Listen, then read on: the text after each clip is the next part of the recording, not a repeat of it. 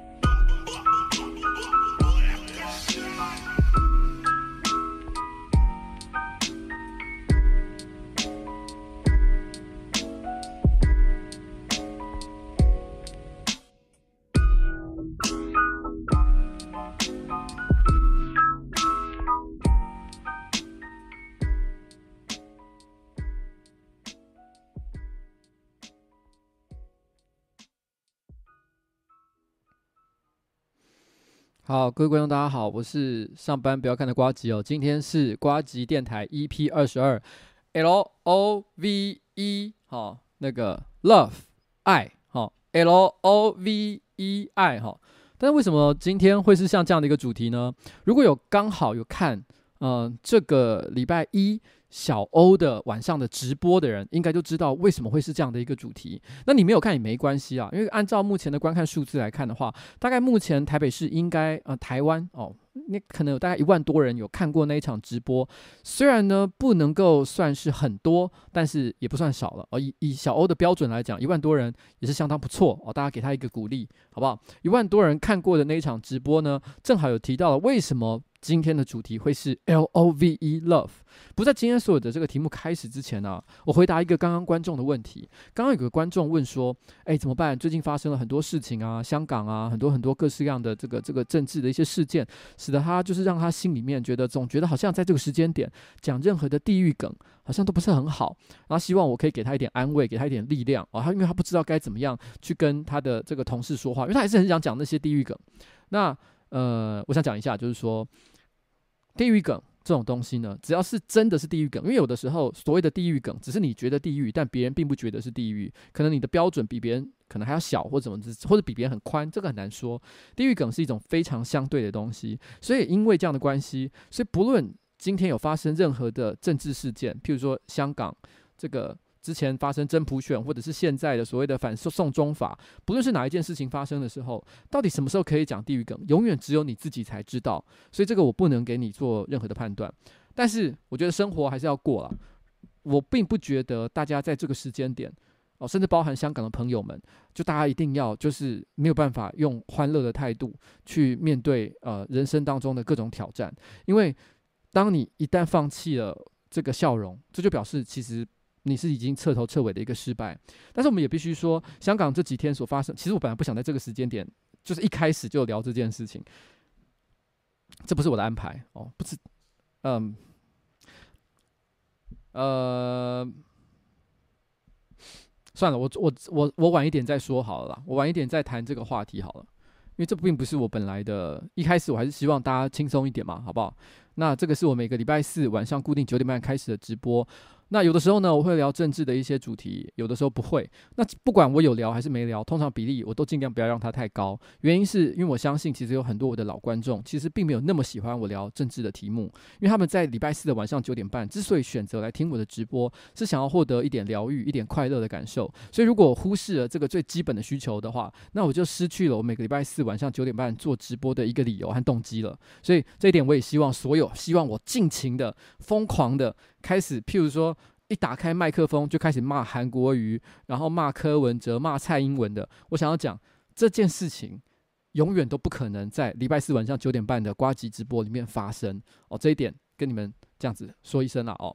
那有人说我明天会到台中演讲，对，明天早上我会到红光科大去做演讲，是上午的时间哦。好，然后有人说要不要另辟专题，有可能啦哦。其实其实以前就有。呃，开政治电电台的传统，如果我觉得有那个需要的时候，事实上本来下礼拜有想要开的，但是因为种种原因，有可能会 delay 一点点。不过终究还是会开，因为那个题目已经准备了。好，然后这个上礼拜我其实是去看了那个《黑凤凰》，跟我老婆一起去看的。因为每个礼拜六我都固定会跟我老婆去看电影嘛。那很多人都是拼命的在骂这部电影，说觉得《黑凤凰》《黑凤凰》好差、好可怕、好恶心。然后呢，然后呢，多么的破坏整部整个系列作给人的感觉。那我老婆也是，她看完之后，整个说这什么烂东西。虽然在我们去看电影之前，其实我们都多少有一点点呃心理准备，因为网络上有很多恶评。但是我想我老婆还是觉得有一种不敢相信哦，怎么会这么烂？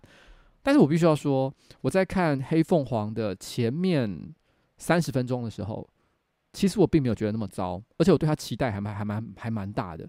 那我这边不讲黑凤凰的剧情，我只讲前十分钟发生过的事情，因为这样应该还算还好，可能预告里面都有出现过的内容。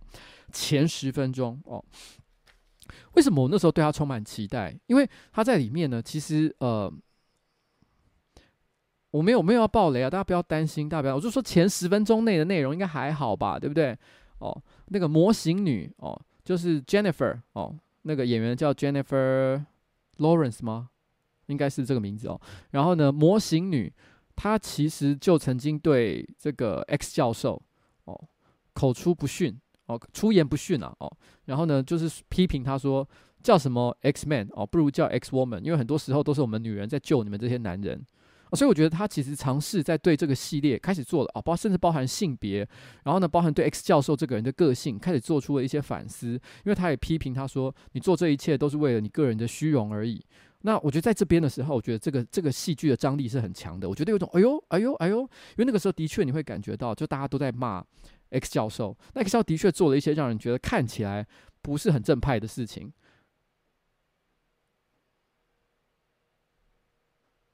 好，这个是刚开始的内容吧？还好吧？OK。所以我那时候的确会感觉到，就是这部片好像会有一些深刻的讨论，会有一些意想不到的结果。但很可惜，他这这部分我觉得他并没有真的做出来，我觉得有点可惜了。那只是只是说他一开始，这应该是预告里面也有的话，就是说他有说了一句话，让我觉得非常的揪心。他说：“我可以修好所有被你破坏的东西。”哦，这是 X 教授讲的话。因为你一听到这句话，你在开场一听到这句话。你就知道这不会是一个什么好的故事，这一定是一个悲伤的故事。因为他说：“我可以修好所有被你破坏的东西。”你知道，男人就是很爱做出像这样他自己做不到的承诺。我老婆也常常骂我这件事情。我常常会跟他讲说：“呃，礼拜四直播我会早一点回家。”但是我常常直播完了之后，我忍不住开始看观众的留言，然后呢，一则一则的看，因为有时候我在直播的时候，我没办法好好的去看这个内容嘛。看那个那个留言讨论的内容，所以我都会在我结束之后忍不住开始看。那有时候呢，一看就入迷了，然后看到太晚，像上一次，然后呢，我就快要到十二点才回家。那我老婆就很生气，你不要老是说一些你做不到的承诺好不好？因为她觉得男人就是这样。我们常常会说，哎呀，出国旅游是不是这个钱我来出？然后呢，这个事情我来做好，这个乐色我一定会到。小的事情，大的事情。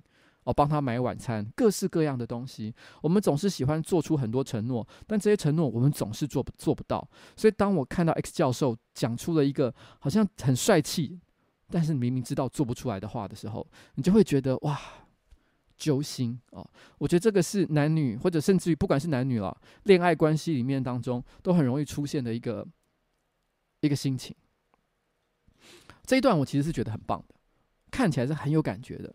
所以我就说，我觉得其实这这这个呃黑凤凰，它的脚本的原始概念跟设定，其实我觉得是很棒的。但是只是这部片很可惜，它没有做到它本来想要的一个效果，我觉得有点难过啊。不过这个礼拜，因为上个礼拜我不是在做电视指南嘛，那电视指南其实我发现我忘记推荐一个，也是我最近刚刚看的一个电视影集。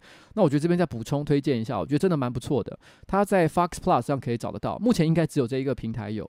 它就是《吸血鬼家庭诗篇》的电视版，《What We Do in the Shadow》哦，这个东西呢，它本来是电影。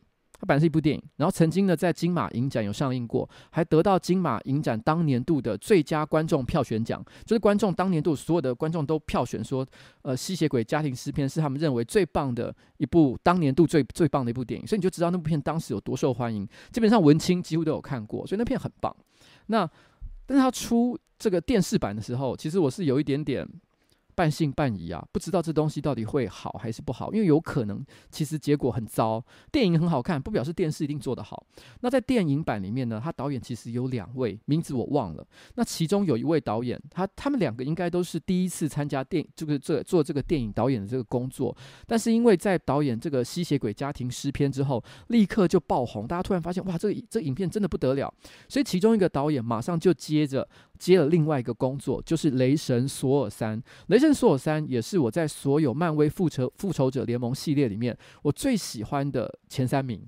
所以你可以知道说，哇，这个这个吸血鬼家庭诗篇的导演真的双人组真的是非常的强哦。那他们呢，其中的另外一位导演，他就呃，他没有去拍索尔三，那他就开始做吸血鬼家庭诗篇的电视版。那这个这个我后来一开始看的时候，我看前十五分钟的时候，其实我觉得很不妙。因为前十五分钟的几个重要的笑点都跟电影版一模一样，都是直接照抄它的画面。但是因为电视版的节奏又比较慢了一点，所以我就想说：哇，剉赛啊，这片没有了无新意。然后呢，都是在翻完以前电影时候的旧梗，这样子铁定是成不了大器的。但是没想到，我把它一到十二集看完之后，我还是必须说，这部片真的非常的过瘾。它虽然是讲吸血鬼的故事，但是它并不是在讲一群呃很帅的。然后呢，生活在阴影黑暗之中，吸人血为生的怪物，不是这样的东西，反而是反过来。你就把它假想，你隔壁的阿伯哦，可能可能五十岁的阿伯，然后呢，没有什么很好的工作，整天游手好闲，然后只会看政论节目，然后呢，然后骂韩国瑜或者是骂蔡英文，就这么普通的一个阿伯，如果他是个吸血鬼的话。你想象一下那个情况，那大概就是吸血鬼家庭诗篇的一个一个基调哦。他就是看起来就是明明这些人就是有超能力，可以变成蝙蝠啊，还可以吸人血，然后呢，非常还会飞在天空飞这种超自然的生物，可是他们却在做一些非常寻常人类在做的很琐碎的很无聊的事情，所以感觉非常的有趣。所以我很建议你们哦，可以看一下吸血鬼家庭诗篇的电视版，其实真的很好看哦，啊，真的很好看。我老我老婆说了三小，我老婆说了三小，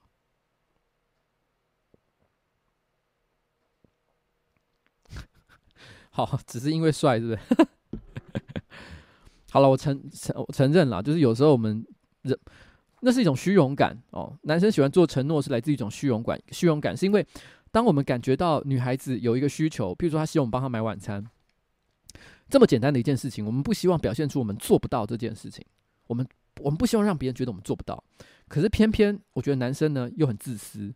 当他一个人在外面的时候，他就会受到很多个人欲望的诱惑。我并不是说，呃，坐在那个 BMW X3 上面，然后然后把头探出去跟另外一个女生接吻，不是这样的事情。我指的就是很单纯的，譬如说你可能突然之间，呃，想要多打半个小时的电动，然后然后。然后，或者是你知道跟朋友在打篮球，你想再多打一个小时，就是这么无聊，这么是微小，但是这么自私的一个欲望，你很容易被这些东西给给吸引走，你就忘了你本来承诺过你要做好的帅气的事情。我觉得这是男人的一个通病啊。嗯，然后，嗯，不过讲到这个这个这个男人的这个花言巧语哦，老实讲，就我之记不记得之前我曾经讲过台北市议会，然后。记不记得台北市议会呢？有一有一个那个，我曾经讲过，有一个市议员，他很有趣哦，就是就是呃，在柯文哲第一次的施政报告的时候，他就拿着柯文哲的这个施政报告书，然后就对柯文哲讲说：“柯文哲，我刚读了你的施政报告，我觉得太棒了哦，每一个都写得很好哦，非常的吹捧。”我必须要说，其实这个议员本身真的是一个好人。那他之所以会喜欢柯文哲、支持柯文哲，也有一些他的原因。因为他的女儿曾经受过，应该是女儿吧，受过柯文哲的这个治疗，那那成功的救回一命，所以他可能对柯文哲不只是在。呃，于公事上面，可能私人方面呢，其实也也有投注非常大的一个感情，所以他很愿意去支持他，常常讲他的一些好话。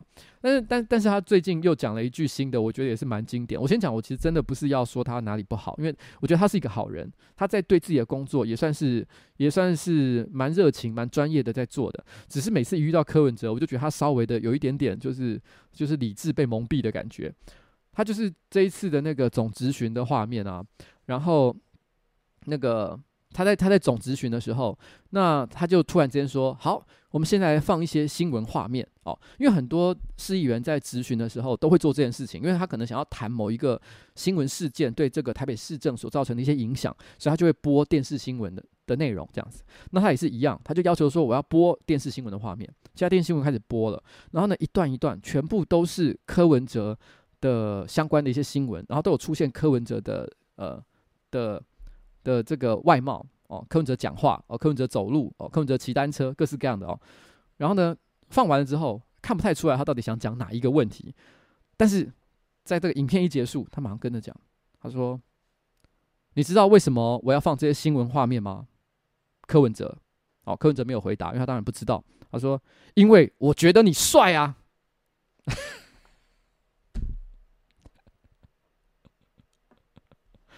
到底在？到底在说三下？我我整个傻眼哦！当下，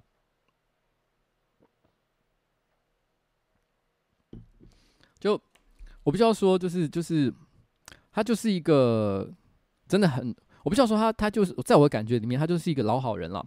他心里觉得说，嗯，柯文哲对我很好，对我有恩，对我家有恩，那怎么样我都挺他哦，不讲他坏话。我其实也是以某种程度来讲，也是蛮可爱的哦，这也算是一种爱吧，对不对？我想应该也可以这么解释哦。那这个礼拜呢，其实有发生一件非常有爱的事情，就是在这个礼拜六的傍晚，那就是浩浩哦，浩浩结婚。那我想可能有些人已经在新闻上就看到了。那浩浩在内湖的一家饭店结婚哦，那当天我也有到现场。不过我必须要说，当天的会场其实一开始遭遇了一些很混乱的事情，就是当时呢，其实有一些电视新闻的记者可能从某些地方得到了消息说，诶，柯文哲，那不不是柯文哲，对，我怎么讲到柯文哲去了？就是诶，那个浩浩今天晚上要结婚，诶，我是不是也是吃了这个这个柯文哲病毒哦？也开始在这边就是嘴巴都一定会一直讲出来，然后那个那个。浩浩他结婚嘛，哦，然后他下午就开始准备的时候，那有一些新闻媒体就是从某些源来源知道的，就是浩浩今天晚上要结婚，所以他们就开始守候在这个饭店的外面，想要尝试混进去偷拍。但是因为其实浩浩不希望这件事情变成一个媒体事件哦，因为他还是希望这件事情就是亲朋好友聚在一起吃吃饭庆祝就好了，这么低调的事情这样就好了，不要弄得好像一副每一个新闻台都要播报说哇什么世纪婚礼啊什么之类，他不想做这件事情。所以他就要求这些媒体，请不要就是跑进来报道。那那一开始媒体我觉得还算蛮自自制的，就是可能只是守在外面，看能不能抓到一点漏网的镜头。但是有一家媒体呢，我这边就不讲是哪一间哦。那基本上就是一种水果了哦。然后呢，他就是突然之间哦，想了一些办法，跟工作人员就是骗说他可能是家属还是怎么样的。不知不觉就混进去了。毕竟这里也不是什么总统的这个这个这个国宴，所以也不会有什么很严谨的安全的保安的人员在在门口守候。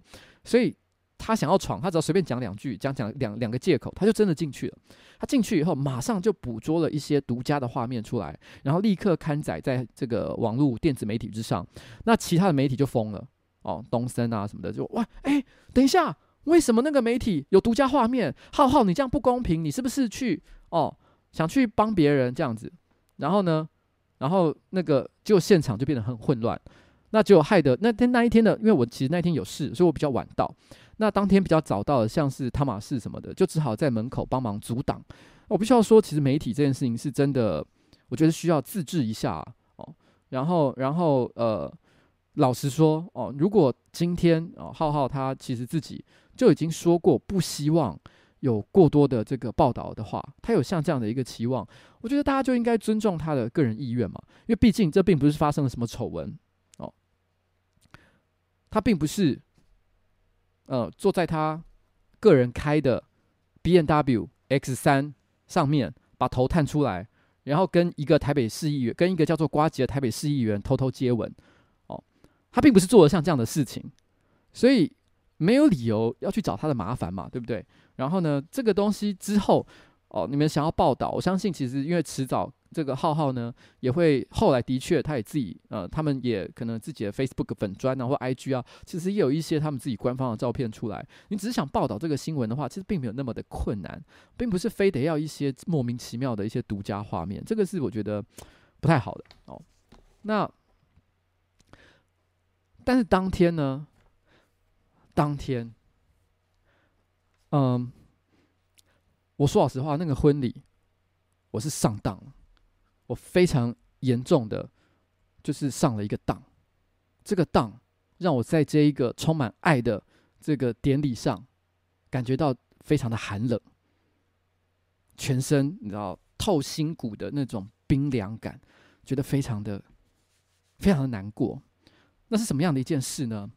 那就是在上个礼拜的时候，然后这个呃浩浩哦，他的算是工作人员哦，正好来到我们的办公室，然后一群年轻人就在聊天，然后这些年轻人在聊天的时候，那这个我这个老先生哦，我也靠了过去，想跟这些年轻人呃获取一些这些年轻人的青春的活力跟温暖，然后我就跟他们聊天。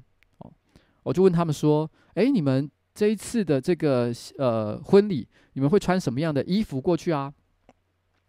然后这时候，一个女生就说：“一个年轻女孩就说了，她说：‘啊，可是我都没什么正式的衣服哎，所以我可能随便穿穿就好了。’哦，然后我心里想说：‘哦，是哦，这样啊，这样，哎，真是好可怜啊，没有什么正式的衣服，正式的衣服哦，老先生家里很多。’”但是我也没有想要故意给大家难堪，所以我就跟大家讲说，没关系啊，年轻人的婚礼嘛，大家随便穿哦，只要轻松自然就好了，对不对？对不对？我还跟大家使了个眼色，希望大家能够能够就是一起帮帮这个年轻的小女孩哦，因为上班不要看，其之前所有的成员都有获得厂商的赞助，所以大家都有一些漂亮的西装跟正式的服衣服，所以这些都没有问题。但我想说，大家不要这样哦，不要害大家就是这个其他的这个有些这个。没有跟上的年轻人觉得难堪嘛？哦，然后我就这样说了，所以当天我就穿得非常的轻松，来到了现场。我穿了一件格子的白色衬衫，非常的轻松的就来到了现场。我一到现场，上班不要看全体成员全部穿西装，然后我转过头去，那个跟我说没有正式衣服的年轻女孩，还给我穿了一件黑色的小礼服。我心里想说：“哈，三小讲好的轻松穿，随便穿是怎么一回事？”然后正好这个时候，我看到了阿迪，阿迪他穿着一件白色的圆领的 T 恤，也是非常的轻松。我就心里想：“啊，至少还有阿迪。”我马上就跑去跟阿迪讲这件事，我说：“阿迪，幸好还有你，不然我今天穿的实在太随便了。”阿迪一看到我，他马上说：“没有哦。”他从他的后面拿出另外一件西装外套披上去。他说：“我今天是有穿西装外套来的。”我他妈的，干！然后我给大家看一下当天的那个衣服，我们到底形象的差距有多惨烈？哦，大概就是像这边这一张图，像这边这张图。我想问一下这些年轻人，你们的心里真的有爱吗？啊？你们真的有爱吗？我不这么认为。哦，但是为了恭贺这个这个这个浩浩的的这个大婚啊，哦，新婚快乐，所以我还是为他点播一首充满爱的歌。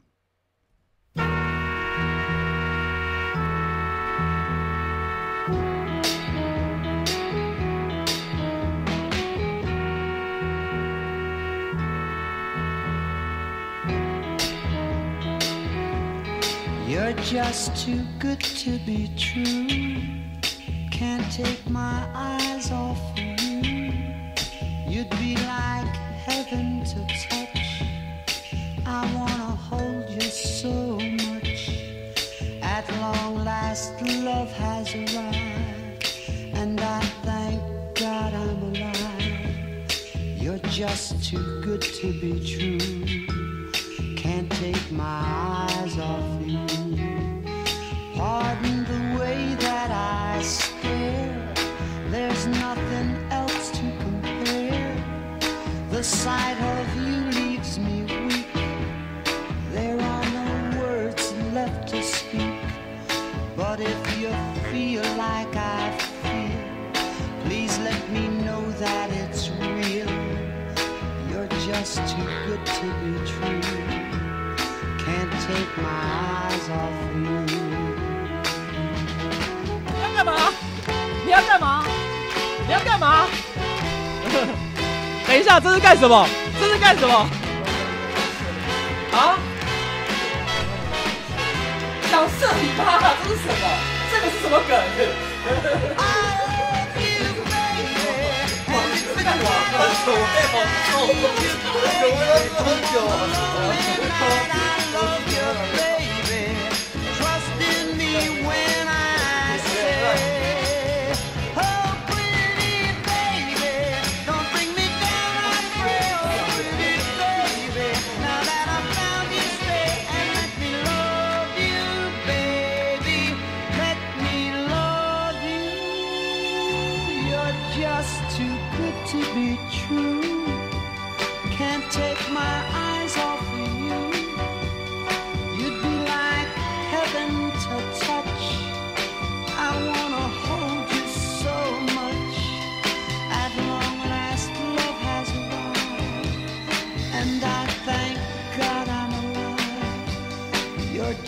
臭！酒味都是很久啊。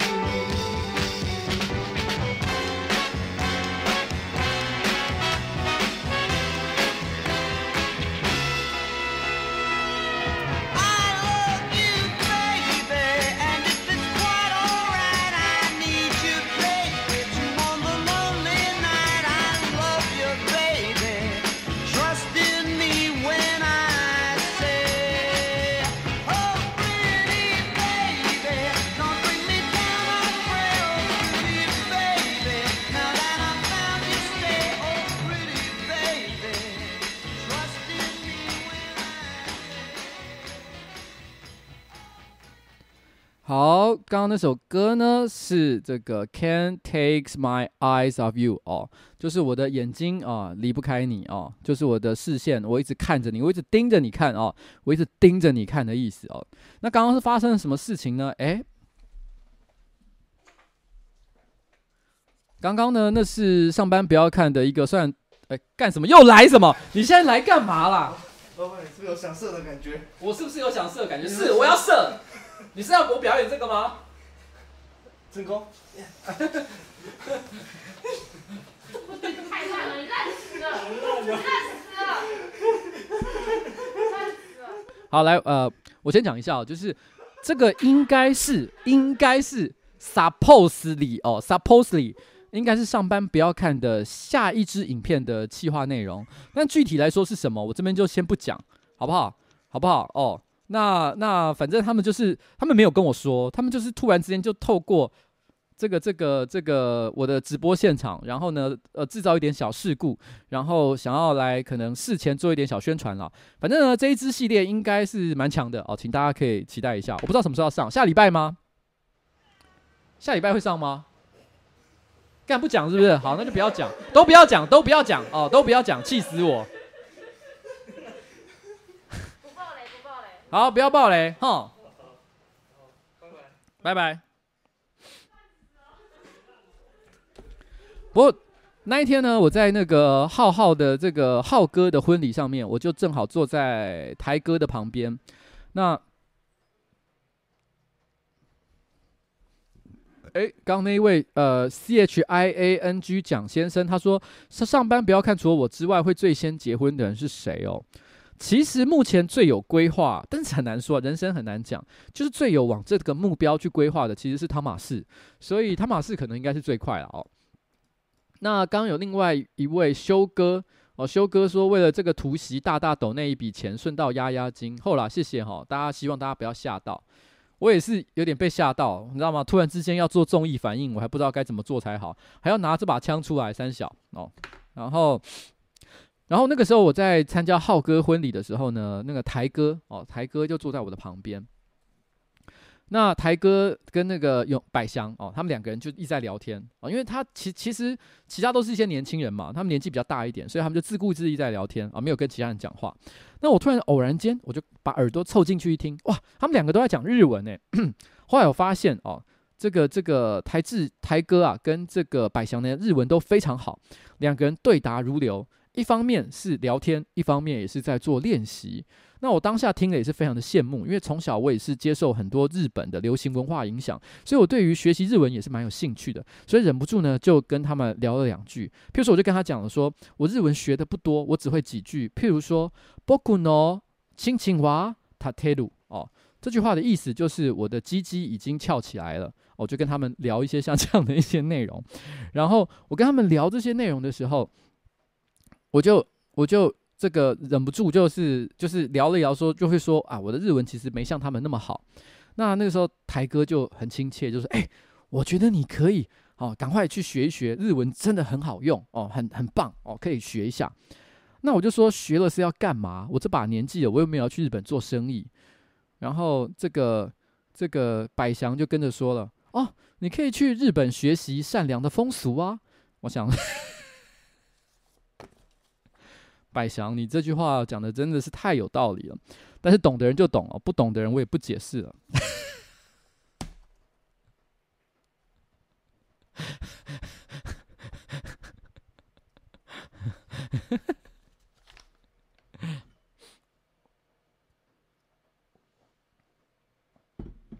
好了，OK，嗯，呼，好，呼，好，呼，好，好，那那个。为什么这一次的直播呢？叫做 L O V E 哦，Love 爱哦，然后哎哦，照片要不要切掉？对，我都忘了，谢谢大家的提醒哦。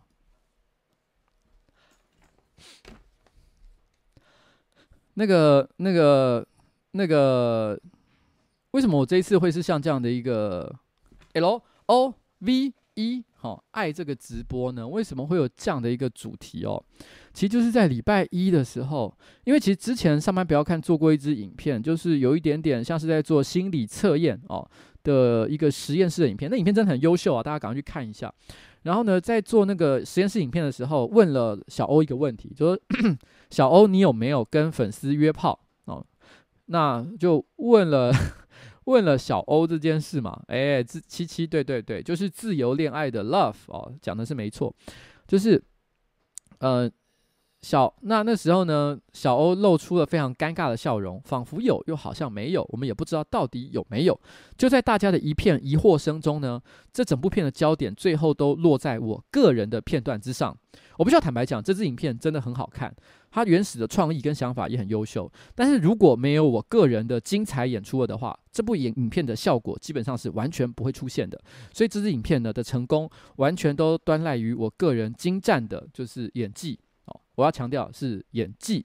那这支影片呢，后来大家都忘了，小欧约炮到底有还是没有约这件事情，所以导致后来小欧 干嘛？为什么又要来？为什么又要来？你到底这一次来是要做什么？第三次，你总该有想射的感觉了吧？好，我射。啊啊啊！啊！杀了我！杀了我！耶！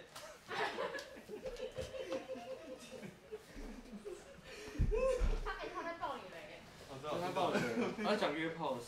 好，我现在就是好，我刚射了，可以吧？我刚射了，你们就是要我射的嘛，对不对？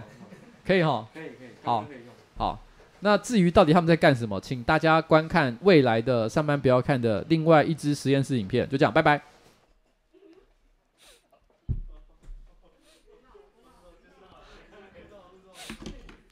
然后，嗯，然后小欧他那时候呢，礼拜一本来我有问他说，你要不要开直播，但他就说他今天太忙了，他不开。啊，是这个礼拜一的时候。那老实讲，我个人是有点不太满意，因为我觉得小欧最近呢越来越不好好拍片，也不做直播。那我心里就想说，这样下去成何体统？但是毕竟这是个人的自由，我从来没有就是强迫我的这个这个工作哦人员哦。然后呢，我的公司的这个成员呢，下班时间一定要做这个还是不做那个？我从来不会做这样的事情，所以他说他不要做，我也只能说哦，是哦，那我就算了。结果没想到，到了晚上差不多十点钟的时候，诶，突然之间 YouTube 上的一个通知跳了出来，他说小欧临时开了一个直播，就叫做约炮哦，约炮，约炮什么的，反正我也忘记他的完整题目，反正就类似有没有约炮哦，是不是在约炮？哈哈哈哈哈！诶，美嘉，美嘉哦。美嘉说：“虽然我告白了，但是没成功。但是小欧很棒，找到久违女朋友。恭喜小欧，小欧不要渣渣，对女生好一点哦。谢谢美嘉，美嘉你很棒，你是个好女孩，你值得这世界上所有一切的爱跟幸福，你最棒了哦。然后那个，然后，所以我那个时候我也在。”这个上班不要看的办公室加班，本来我那时候已经准备要回家了，因为通常十点还没有回家，我老婆是会生气的，所以我那时候本来是要回家的，而且那时候上班不要看的办公室其实也只剩下两个人，就是我跟小欧。小欧什么为什么留下来，我是不知道，但他突然之间开直播了，我那时候内心有一点感动，我那时候内心有一点感动，我就立刻走到他直播的现场，因为你知道吗？其实大家可能会发现一件事，上班不要看的几乎每一个成员都会做直播。但是呢，只要我有空哦，我通常也会在聊天室哦，跟着跟观众一起聊天的方式拉抬一点大家的这个声量。但有时候太忙，我不一定能够到现场去做这件事。那那或者是刚好那时候我有事，我也不可能就是随时都在线上这样子。只有一个人的直播，我几乎有事没事就会到他的镜头前面晃两下，其实就是小欧，因为小欧对我来说。我对他一直都很，作为一个员工或者是作为一个朋友，我对他一直都很有爱。我要再强调，就是今天的主题爱。我想要帮他，我想让他成长，然后变成一个更优秀的人。所以呢，他每次直播只要他有开，我都会希望帮他多增加一些戏剧效果，让更多的人愿意来看。我还记得他刚开那场直播的时候，人数不过三百到四百人，真的非常可怜的人数。这个瓜吉的人生晚场 EP One 一开始第一集就有九百人，他经营了。哦，三十三集也才不过这样几百人而已，可怜呐、真的可怜。所以我当下心里想说：“来，小欧不要怕，我来帮你一个忙。”所以我就立刻坐到他的旁边去，想要跟他尬聊一下。因为我的出现，果然这个直播人数扶摇上升，一路从三四百，最后变成了一千四。哇！我跟你讲，这个人数啊，除了蔡哥之外，上班不要看，基本上大部分的人都做不到。所以我是真的很帮他的忙，好不好？很挺。当下我没有任何恶意，我没有要欺负他，没有要爆他的雷，因为我知道，我相信他也不可能在直播上承认说我有约炮，怎么可能？哦，怎么可能会发生这件事情？今天就算小欧他坐在 BMW 的 X 三上面，然后呢头伸出来，然后跟一个粉丝，然后呢在路上狂吻。然后还被苹果日报给拍了下去。他上了媒体的时候，他还是会说：“我不小心逾越了那个界限。”哦，他还是会这样讲，他不会承认他有约炮。所以我不觉得他会承认，我也没有要他承认，我就只是想要跟他聊天，然后制造一些戏剧效果，让当天的直播可以变得很好看。但没想到，直播到了一半，他突然之间说：“其实我最近交了女朋友。”我当场傻眼，真的，我整个傻眼啊！你居然在现在，你现在要讲这个，真的假的？你有跟女孩跟对方有通沟通过？你可以这么说吗？他说我有讲过了哦，对方是同意的，OK 的。而且他跟着我讲了一件让我非常震惊的事。他说，事实上，在上班不要看的十个成员里面，大家都知道了，只有你不知道而已。我整个傻眼。我当下你知道，我本来还为他担心，说：“哎，小欧，你不要太激动啊，不要不小心把你自己的私事讲出来，伤害到你，伤害到你的女朋友，这不好。”我还为着他着想。但没想到他当下就说：“其实除了你以外的人都知道了，而且知道很久了。你知道，我跟你们讲一个故事，就是你知道凯撒，以前哦历史上知名的一个伟人，他很年轻的时候就去世了，他已经征服了这个世界哦，但是问题是呢，他拥有了全天下最大的权力。”但是他死是怎么死的呢？因为那时候他的一些这个这个国家的一些这个众议院哦的成员担心他变成一个暴君，所以决定暗杀他。就在他开会的时候，然后所有的人拿了一把短刀就往他的身上刺过去，谋杀他。他本来当下非常的愤怒，拔出他腰间的短剑想要反击，可是他一转头看见他最要好的朋友也拿着一把刀刺向他。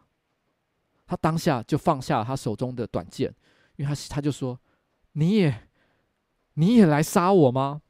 因为当时他觉得万念俱灰，因为连他最信任的人都这样对他，所以他就，他就这样子接受了哦，他被暗杀的一个命运。哇，你懂吗？那就是我当时的心情。但是这个被背叛的故事结束了吗？大家以为在那一场直播之后就没了吗？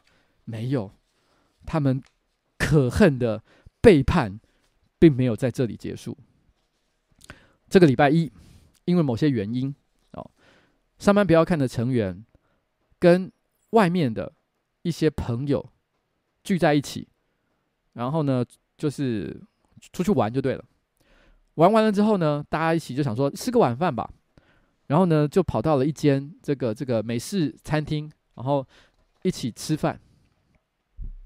现场有十七个人，哇，成员非常的多啊，十七个人呢，非常多哦。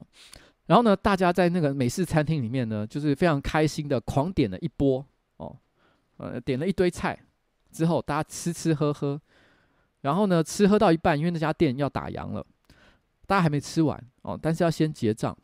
作为老板，我也非常豪爽的把账单接过来，直接签名，就说：“哎呀，今天我请客，多帅啊！哦，这件事情我负责，好不好？”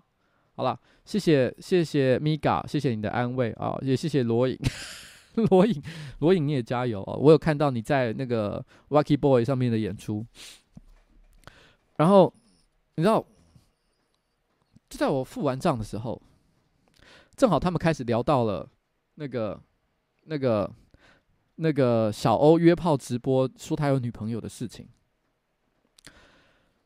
，Marky 突然就说了，他说其实不是只有。就是上班不要看的人知道，他就说，其实唐老大也知道哦。唐老大就是浩浩办公室的一个员工。我想说，干跟上班不要看无关的一个人也知道，为什么？哦，因为其实唐老大有时候会来上班不要看玩，可能就是在某些聊天的时候就让他知道。他说，其实唐老大也知道哦。我想说，哈，你们让上班不要看，其他人知道就算了，为什么唐老大知道没跟我讲？然后呢，汤马士乘胜追击，他就说。其实不是只有唐老大知道。我们前阵子不是去拍无人岛的影片吗？那个无人岛影片其实有一个游艇公司有有有赞助我们一艘游艇嘛，到那个菲律宾拍无人岛影片。游艇公司的人也都知道哦。啊，他不过就是一个外部的厂商，不过就是个赞助者，跟我们的关系非常的遥远，我们可能一辈子也见没几次的人，你也让他知道，然后没有跟我说，我傻眼。然后。然后呢，Marky 就说：“哦，你不要难过啦，其实二办的人就是 就是瓜吉私人办公室，就是我个人团队哦，叫做二办，第二办公室也都知道哦。看你，我私人团队的人都知道，然后我不知道。我刚不是说了吗？那一天晚上吃饭，现场呃有十七个人。”十七个人，除了上班不要看的成员之外，还有十个哦，不同领域的一些朋友，各式各样的，都跟上班不要看没有任何屁毛关系的人。然后 Marky 跟着说：“其实这一张桌子上，这张桌子上的十七个人里面，你也是最后一个知道的人。而且我们还跟他的女朋友一起去看过电影。”我们还有一起去运动过。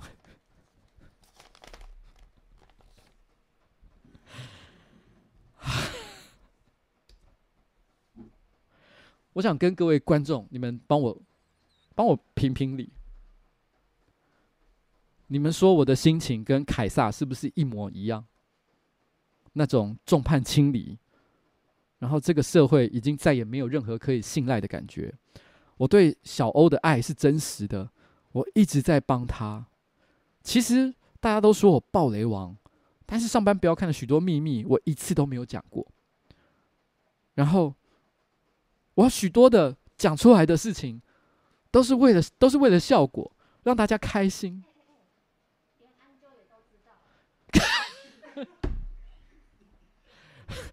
刚刚关关突然跑过来说，连安啾其实也都知道哦。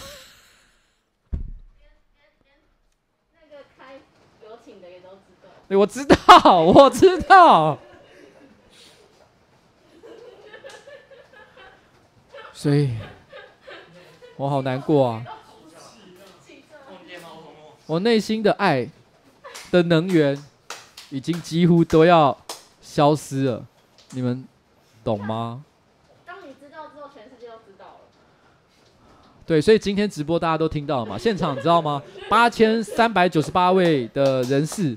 你们现在都听到了这件事情，你们知道了小欧有女朋友，你们不但知道了小欧有女朋友，你们还知道全世界哦都知道，只有我不知道。没有啦，没有啦，他们比你慢知道。啊，对他们比我慢知道，这个不用，这个不用，你知道这个，你知道这个内心，你知道这个悲伤的感觉，就好像你知道你老婆被老公背叛，然后身边所有朋友都知道。嗯，呃，小欧哦，他他是我的知心好友，好吗？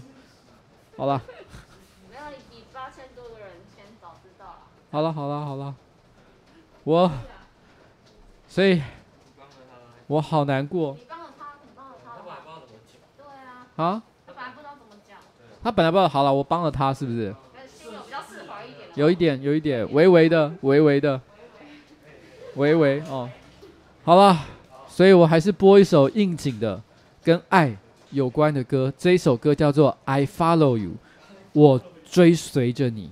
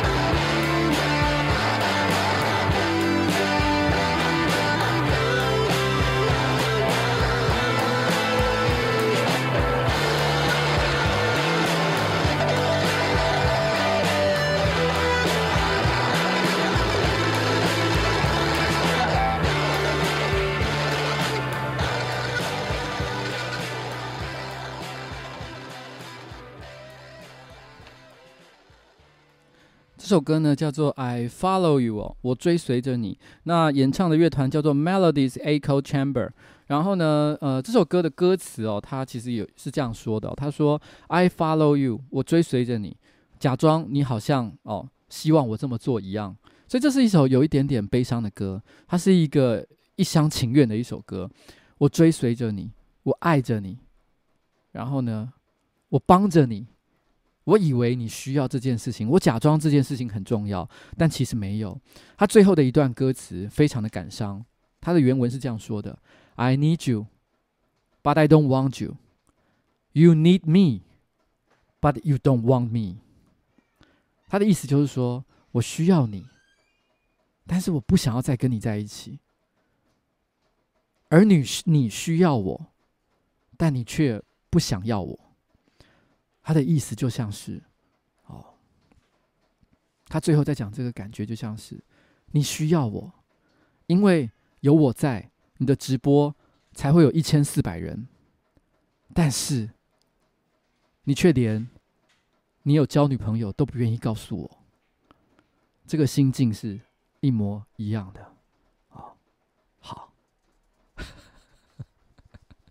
好了，刚有人说想要看我表演愤怒的演绎，是不是？这其实是之前发生在那个那个我知道这件事情的时候那种悲愤的感觉。我不知道我能不能再重新复制一下，但总之呢，在小欧的直播上，我。气到，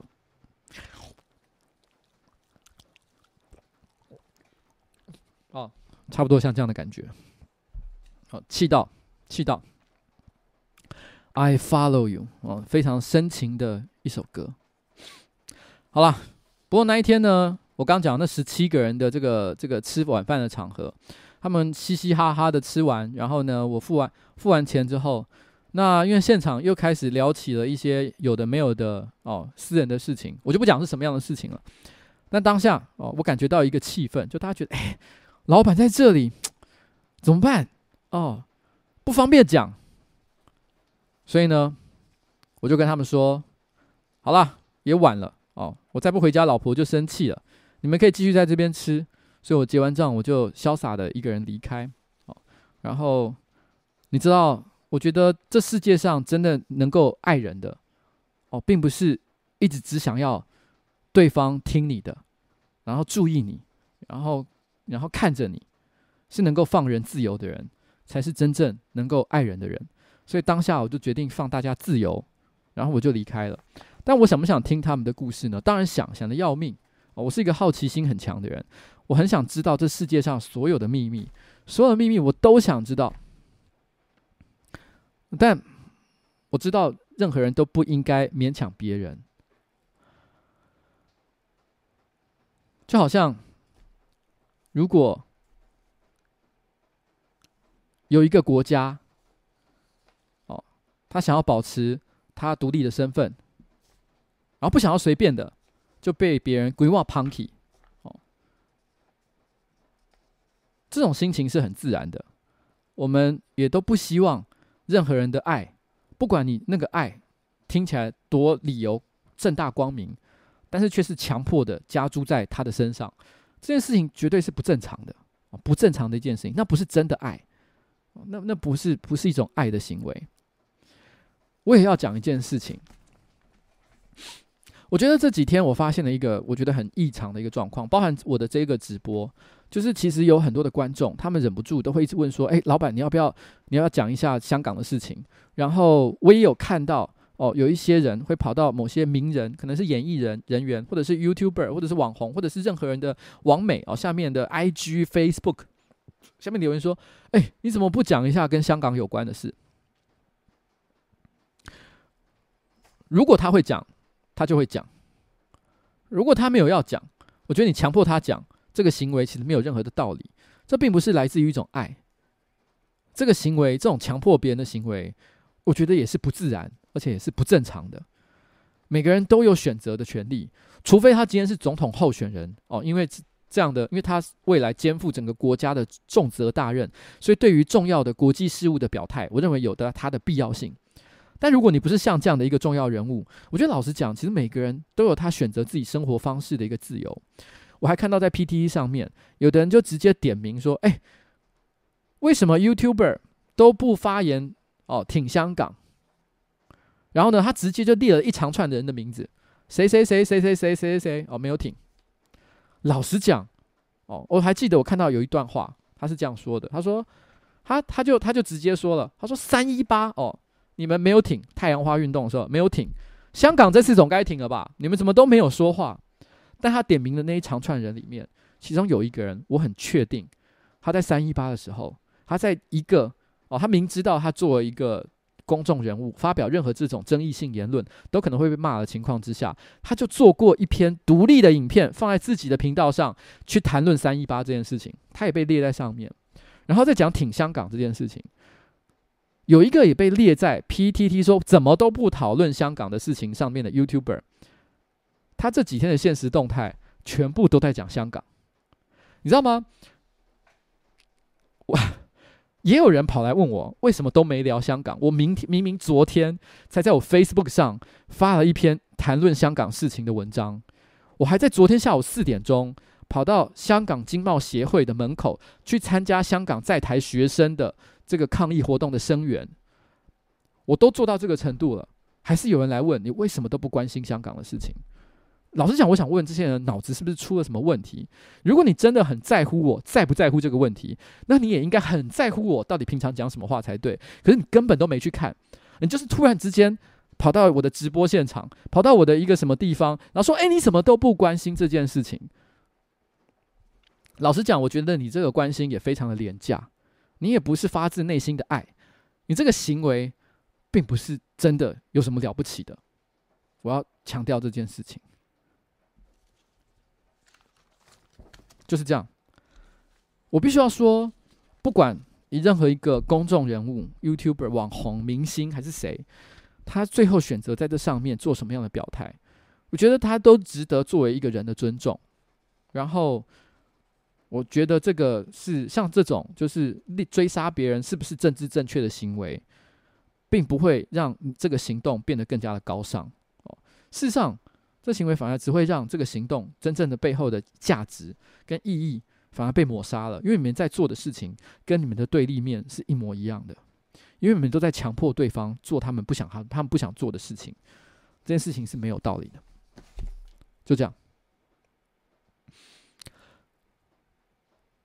不过我要说了，我曾曾经跟我老婆聊过一件事哦，就是就是我我自己啊。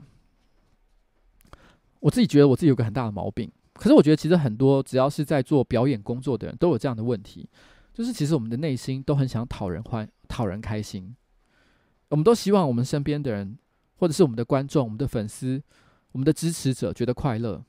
我们只要一感受到有人站在我们的面前，说出了一些非常需要帮忙的话，我们感受到他内心有一些东，我们只要做某个行为，他就会很快乐。我们会忍不住想要做这件事情，这是一种，那是一种无可救药的一种一种心理的欲望跟驱动力，就好像你是一个吸血鬼，可是你所吸取的不是血，而是一种能源，叫做爱。我们希望对方更爱我一点，所以只要我知道我做的这件事情，譬如说我做了一个表演，刚刚有人说，哎，你可不可以做一下你那个那个愤怒的演绎的表演？老实讲，这跟我今天的。要讲的话一点关系都没有，可是我知道我做这件事情可以让某个人觉得很开心，我还是忍不住就做了，因为我们想讨大家的欢心，所以我们其实都是你知道吗？以爱为能源的一个吸血鬼。我前一阵子，嗯，有一个有一个女孩子，然后她传私讯给我。他说他有忧郁症，然后其实过得很不好。他讲了很多他对于他生活上的一些抱怨，但因为他陈陈述的他个人的这个这个状态其实非常的不好，所以其实我也对他说了一些鼓励的话。后来他时不时其实会跟我谈一些他的近况。然后呢，我也会尽可能，只要我有时间的话，我也会说一些鼓励的哦，鼓励的话说啊，你加油啊，呃，会好转的啊，你的妈妈怎么样啊，如何如何的，我希望尽量给他一些帮助，不希望他真的觉得这个社会非常的冷漠，一点一点支持的力量都没有。我会跟他说这件事情。但前一阵子，然后他突然有一天，他又传了一个私讯给我，他跟我说，他说他其实他心情，他一直都受到忧郁症的影响，他非常的痛苦。那但是，他都把我的直播、我的节目当成是他每个礼拜最重要的一个疗愈的力量。但是他说他最近的情况已经遭到，他觉得他没有办法再维持正常的生活，甚至于对他的家庭、对他的妈妈造成了很大的负担和困扰。他就说，他就他说他跟他妈妈讲说，我觉得我必须要到医院或者是疗养院一些相关的一些机构，我要进到那里面去，因为我真的不能再给家里造成更大的困扰。他说他跟他的家人讲完这件事情之后，就跟他妈妈抱在一起哭了一段时间，然后他就说，他就跟我说，所以，因为如果进了像这样的一个疗养机构。那他可能那个地方就再也没有网络可以使用，所以他再也不能看我的节目，然后也没有办法跟我说话了。但是他说他必须非非这么做不可，因为这是为了他的家庭好。他这样跟我说的时候，其实我非常的犹豫，我犹豫了好一阵子。这是我这辈子唯一做过一次这件事情，就是我我没有我没有我我我从来没有没有对任何的观众或者是粉丝做过这件事。我其实犹豫了大概半个小时，因为那时候我已经看了讯息，可是我都没有回，因为我心里在想，这我不知道是这样做对不对，会不会造成很多负面的影响。但是我最后半个小时，我想了一想，我把我的电话给他，我把我的手机给他，我从来没有做过像这样的事情。我跟他说，如果你在里面不会有任何的网络，但是，但是我想应该还是可以打电话。如果你真的觉得你到了难以忍受的时候，你就打这个电话给我。然后我会跟你说，我会跟你说一些鼓励的话，这样子。后来已经有好几个月，他没有再跟我联络了。我那时候会犹豫，有很大的原因是，因为我其实不知道我给了这电话出去会有什么样的后果，会不会他接下来就是每天打电话给我，然后然后其实造成我非常非常大的心理压力跟负担。但是我觉得很感动的一件事情就是。其实过去几个月，他没有打过任何一通电话，也没有私讯，任何私讯传给我。我想他真的可能就去了他说他要去的地方，然后，然后，我也许这是一切是我个人的想象，然后，然后，但是，但是我心里是觉得，如果他能够，就算没有任何的，我在我的想象的画面里面了。就是，至少我觉得他能够感觉到，呃，他知道，就是说，在他最难过的时候，他还有一个电话号码，然后呢，是他最后的支持的一个力量的话，那我觉得这一切也就也就算值得了。然后，但是我觉得他也真的很努力，因为他都没有打电话给我，然后我也我也很谢谢你做这件事情，嗯，就是嗯。让我因此可以更相信，就是说，啊、这世界上的人其实大家都是好人，大部分的人都是充满了善意，不管你在什么样困难或者是负面的情况，大家都是善良的。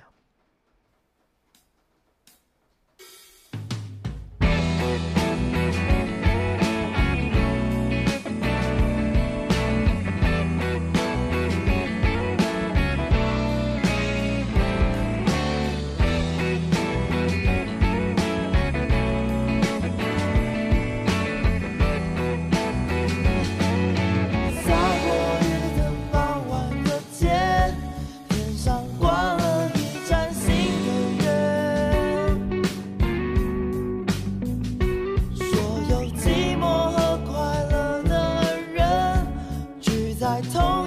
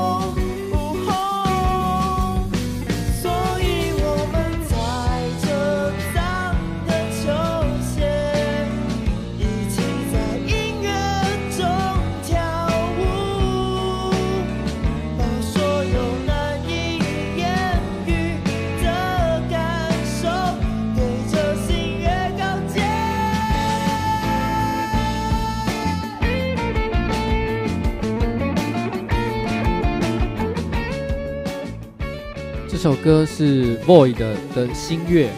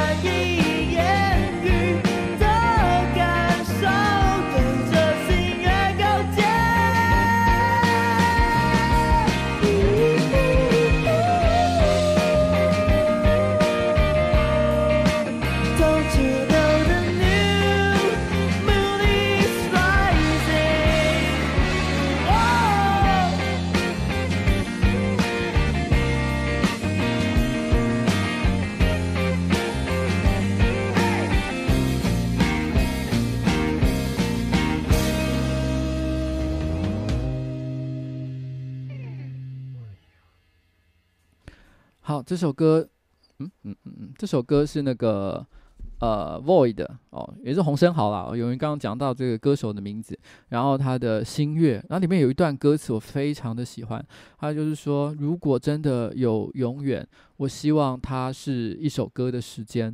那一首歌当然不可能真的是永永远，它就是这么短的一件事情。但是我觉得他可以说，如果有任何一件美好的事情，譬如说一首很好听的歌。只要有出现人生当中有有这样的一个美好的时刻，让你心里产生感动的感受的话，你只要有那个爱，那它就可以是永远哦。我觉得这是非常这个这个重要的感觉非常重要。那那个也谢谢 Isaac，然后那个也那个呃，我也希望就是这个这个观众他可以嗯，他可以一切都变得更好。希望我还有一天会收到他的讯息。那那个 Ruin the Best，他说终于跟到直播，我的神经痛好了哦。是汤马斯介绍整脊师帮我推直了脖子，半夜电话不管几点都会接，我怕有万一，希望大家多关心身边的朋友。好哦，那我也认同这件事情。然后 那个我在那个浩浩的婚礼啊，因为浩浩你知道婚礼通常都会做一件事情嘛，然后就是就是会有摄影师，然后。很多婚礼都会这种情况，就是会有摄影师跑过来，拿着摄影机说：“哎，你有没有什么话要跟新人讲？”然后就录一段给新人的话。我也不知道他们会不会看啊，因为其实老实说，因为现场人那么多，而且他们都很忙。然后之后搞不好，其实录完了，他可能搞不好好几年后才会看。因为我最近就有遇到一个情况是，我有一个我有一个朋友，然后呢，他隔了很久，可能两三年。他突然之间前一阵子传讯息给我，他就说：“哎、我看了你在婚礼就是留下来对我讲的话，我觉得好感动。可是老实讲，已经过两三年了，我根本忘了我当时讲了什么。我说哈，我当时讲了什么，当时也很感动，但我也只好跟他随便敷衍两句。哦哦，好，很高兴你会喜欢。但当时我到底讲了什么呢？我紧张是别给记。但是我对浩浩讲的话，我还有印象哦。我对浩浩说的是这样：我说，影片的观看数字会变，粉丝对你的爱也会变。”你们两个人之间的感觉也会变，不会变的只有你今天做出的承诺，所以不要忘记你今天说过的话，曾经有过的感觉。新婚快乐！其实这是一个，我会这样讲，是因为其实这是我我我过去这二十几年跟我老婆在一起，我所得到的一个结论。你知道，这世界上没有任何东西不会改变的。你以为不会变的事情，永远都会变。所以这也是为什么洪生豪在《Void》这首歌，呃呃，不是在在新月这首歌里面讲说，如果有永远的话，我希望它是一首歌的时间，因为事实上这世界上不可能有任何永远不变的事物，所以只有美好的事物，某个某个特别的时刻，它有可能可以变成永恒。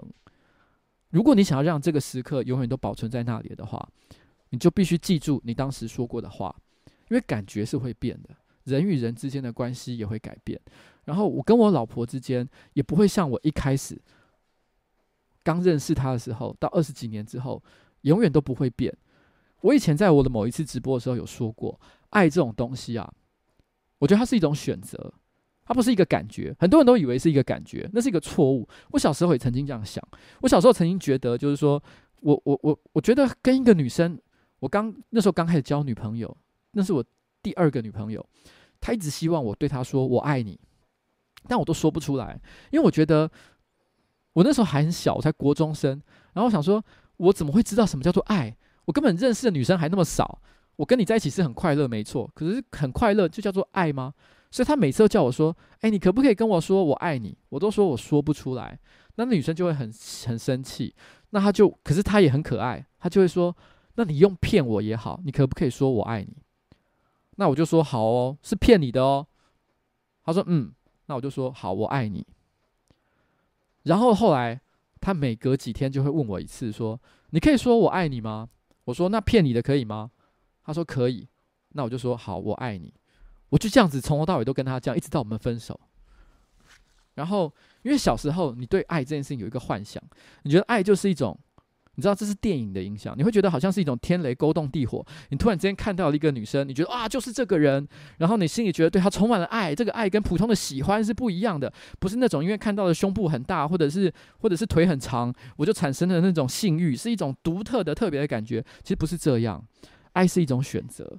如果你觉得你今天就是要爱这个人，你要跟他在一起一辈子，你做了这个承诺，其实这件事情非常的简单。就是坚持这个承诺，没有其他更好的做法。然后，然后，你你你只能选择这件事情。如果有一天你选择不要这么做，那也是选择，你个人的选择，跟什么爱啊什么的，其实是没有关系的一件事。我老婆啊，那个很爱，她有一句口头禅，有时候我听了会很烦，会很生气。就是他会，他很爱说，就他有时候会跟我讲说，哎、你记得我们以前什么什么什么，就做了一件什么事，可能出去日本的时候发生了一件什么事。因为他有时候讲一讲，讲得很模糊，我也不知道他在讲哪一件事。我说，你说哪时候的事情啊？我就问他，他就会回我，你还很爱我的时候。就 我心里就想，三小，什么叫做我还很爱你的时候？啊，就是说现在不爱，是不是？因为他讲这句话就很爱酸我，他意思就是说，你以前是不一样的。你你以前是，这一切当然会变。我我有问他一个问，然后，然后，嗯，他其实是一个，我老婆其实是一个很有很有现实感的一个人，因为他小时候家境并不算太好，所以他长大了之后呢，他很重视金钱。倒不是说他这个人很现实啊。然后，但是问题是，他的确，他对于他个人的生活，他其实是一个，呃，除了偶尔去吃个美食，他其实也是偶尔而已。他平常周间，就是礼拜一到礼拜五上班时间，他都吃得很随便，哦，甚至于可能晚餐，有时候回到家发现他买一颗馒头加蛋，他就是一个晚餐了，他就没吃别的东西。他其实在吃这件事情也很省，他只有周末的时候会去吃大餐啊，但是就是他可能会，然后还有喜欢喝酒，所以他在喝酒这件事情上也不会省。他在家里买了很多酒，然后呢，周末也会跑出去喝酒。他在喝酒也不会省，但是除了这两件事情之外，他几乎都不花钱。他不会买任何奢侈品，不会买什么名牌包，然后或者是非常贵的衣服，从来都不会。他不会做这些事情，他非常重视现实这件事情。然后，然后呃，之前我因为呃创业的关系嘛，把一些积蓄都花光了。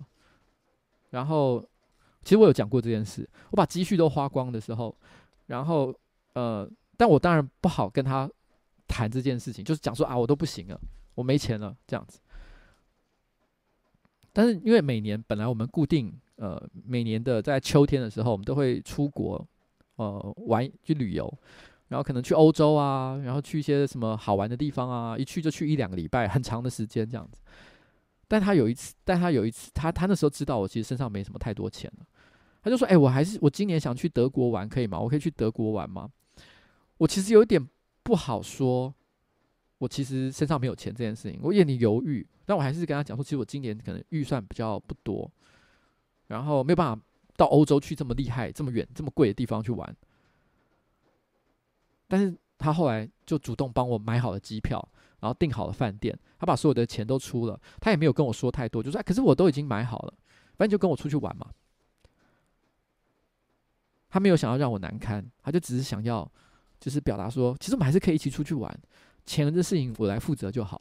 因为他他一直都是一个对钱非常在意的人，他愿意做这件事情，其实就表示其实他对我其实是真的有非常非常的爱，非常多的爱。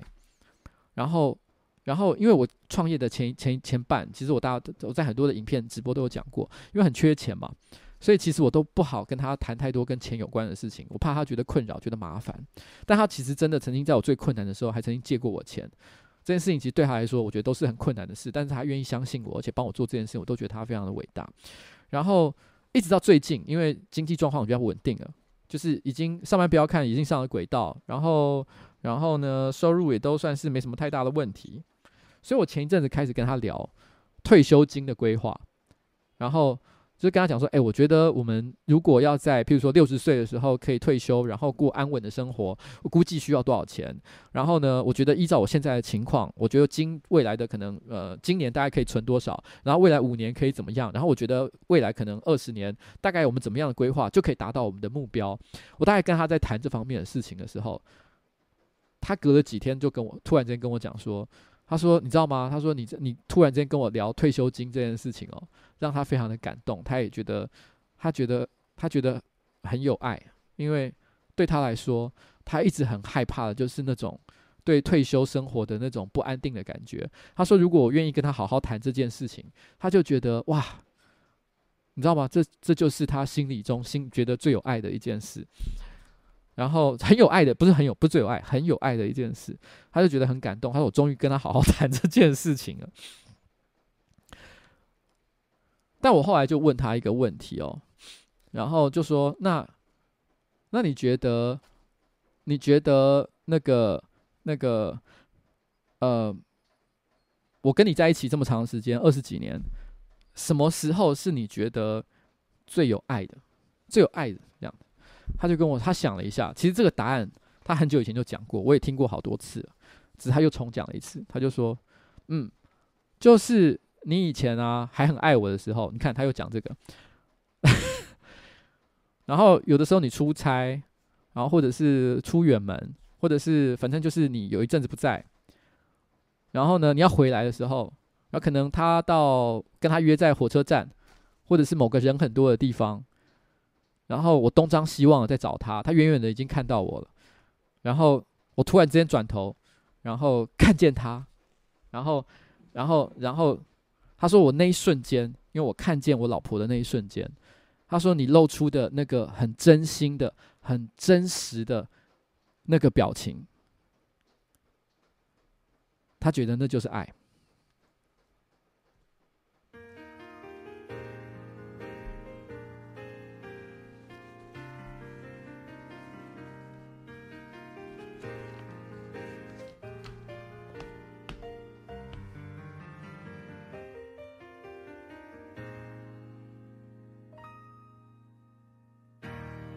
就是喜欢你现在的样子，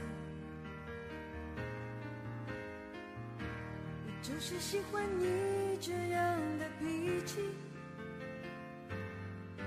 有时善解人意，有时粗心大意，我就是喜欢你现在的样子。真的喜欢你现在的样子，我真的喜欢你这样的任性，有时千言万语，有时不说一。句。我真的喜欢你现在的样子，要轻易尝试任何改变，改变你现在所有的一切，因为我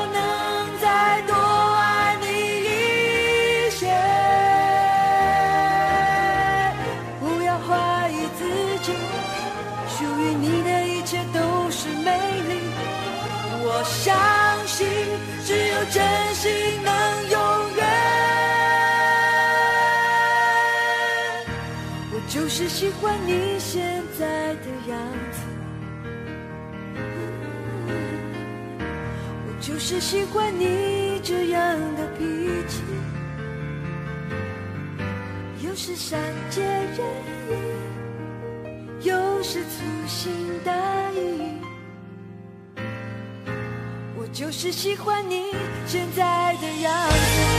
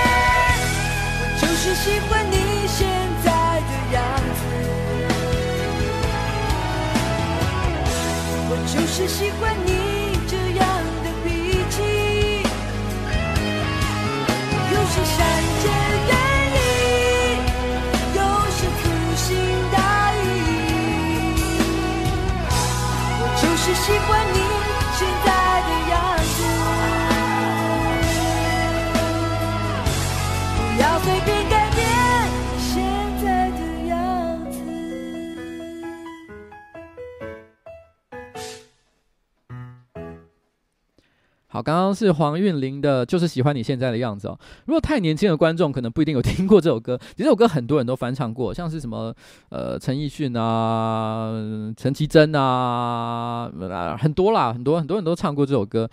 但我刚刚放的还是最原始的版本，因为我还是我听来听去，我个人还是最原始的版本是最好听的。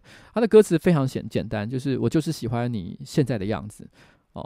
没有什么，就是你不用特别去做什么努力，或者是想要改变自己哦，就是现在这样就已经是最好的。那我跟我老婆在一起已经二十五年，这二十五年当然她也变了很多，然后，但是我觉得在一起相处的每一刻哦，都是我最喜欢的样子。我觉得这件事情是最重要的。我还是很爱你，不要再说什么我还很爱你的时候，我都很爱你，好不好？哦，然后。然后我也希望所有哦，在这世界上美好的一切，都还是能够保持我们现在最爱它的一个样子。譬如说香港好了，呃，很多对于很多台湾人来讲，香港是一个很抽象的名词，大部分都是来自于电影《古惑仔》啊，哦，然后这个这个成龙的一些电影啊，哦，成龙的什么 A 计划，什么各式各样的东西哦。所以，每当我们去香港的时候，嗯，阿杰就有这样讲，因为他不久前才刚去过香港，他就说：“哎，我觉得，我觉得香港就是一个，你知道吗？就是一去任何一个角落，都会带来给你满满的各式各样的情怀。哦，你就觉得这一个角落，这一个楼梯，就像是你在某一部电影里面，然后呢会看到的东西。所以，你觉得每一个场景都充满电影的感觉。”你看到的每一个画面都充满了感动，我觉得这也是一种爱。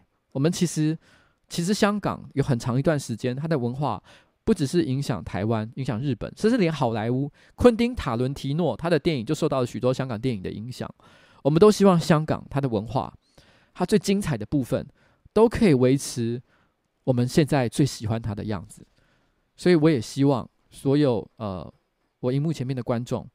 可以可以记住他的现在，并且支持呃香港的人民去争取他们应有的权利，然后呢，维护香港应该要有的一个样子。然后我这边最后呢，我要也要感谢一位这个杨同学哦，杨同学，我刚刚一直在喝的啤酒，其实是他个人私酿的啤酒，然后非常好喝，谢谢你哦。但是他今天会送啤酒来给我，其实是有特别的原因啦。因为之前呢，我拍了一支影片，就是棕榈酒，我想要制造人类历史上的第一支酒。那他看完影片之后，他觉得我酿酒的方法非常的不专业哦，一定是失败的一个状况。他认为那是不对劲的，他就说：“我这样吧，我我是他是念就是生物工程相关的、生物科技相关的一些呃研究所的一个学生，我也很这个酿酒我也略懂，所以我帮你酿。”顺便他还带了几支他自己酿的啤酒，所以我刚刚喝的是他酿的啤酒。然后呢，现在我要打开哦，他特别帮我酿的棕榈酒，他说这才是正确的版本。然后 我来喝一口，不过他有跟我警告过哦。哦哦哦，Holy shit！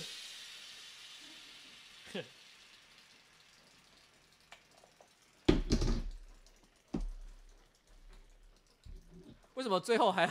为什么最后还要来这一招？好，等一下，等一下，我赶快。好，杨同学，杨同学，谢谢你哦，谢谢你今天特别带来这支酒给我。我干，我必须要说，它没有很恶心的味道，可是的确它有一些神秘的味道，跟当时我们酿的那一桶呕吐物其实有一点微微的神似，但是是好一点、好闻一点的味道了。然后我现在哦，谢谢谢谢。哦，爆炸甜。然后就作为一个酒，我觉得它没什么有趣的韵味哦，跟深度，酒精成分也不是很高，就是很甜。好了。谢谢杨同学哦，给我带来的今天晚上最后的一个 ending。那这支酒呢，哦，非常感谢你的啤酒很棒，但棕榈酒不是你的问题，是这个东西呢，毕竟就是人类最原始的一个产物，本来就不是好喝为目的啦。哦，我跟你说多谢谢。那今天的节目呢，就差不多到此告一个段落，谢谢大家。哎，我最后提醒一下，下个礼拜热狗要来上我的节目。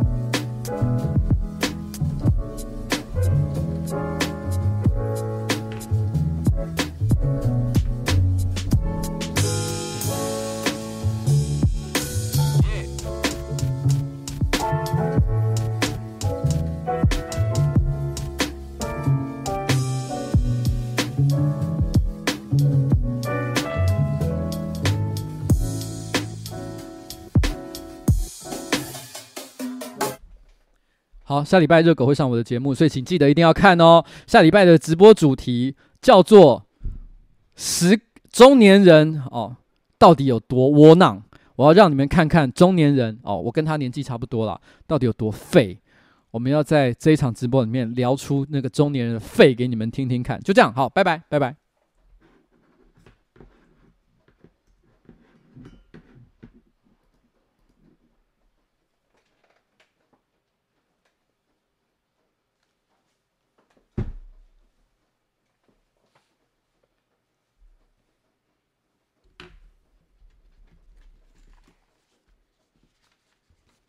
你老师好黏哦，黏爆！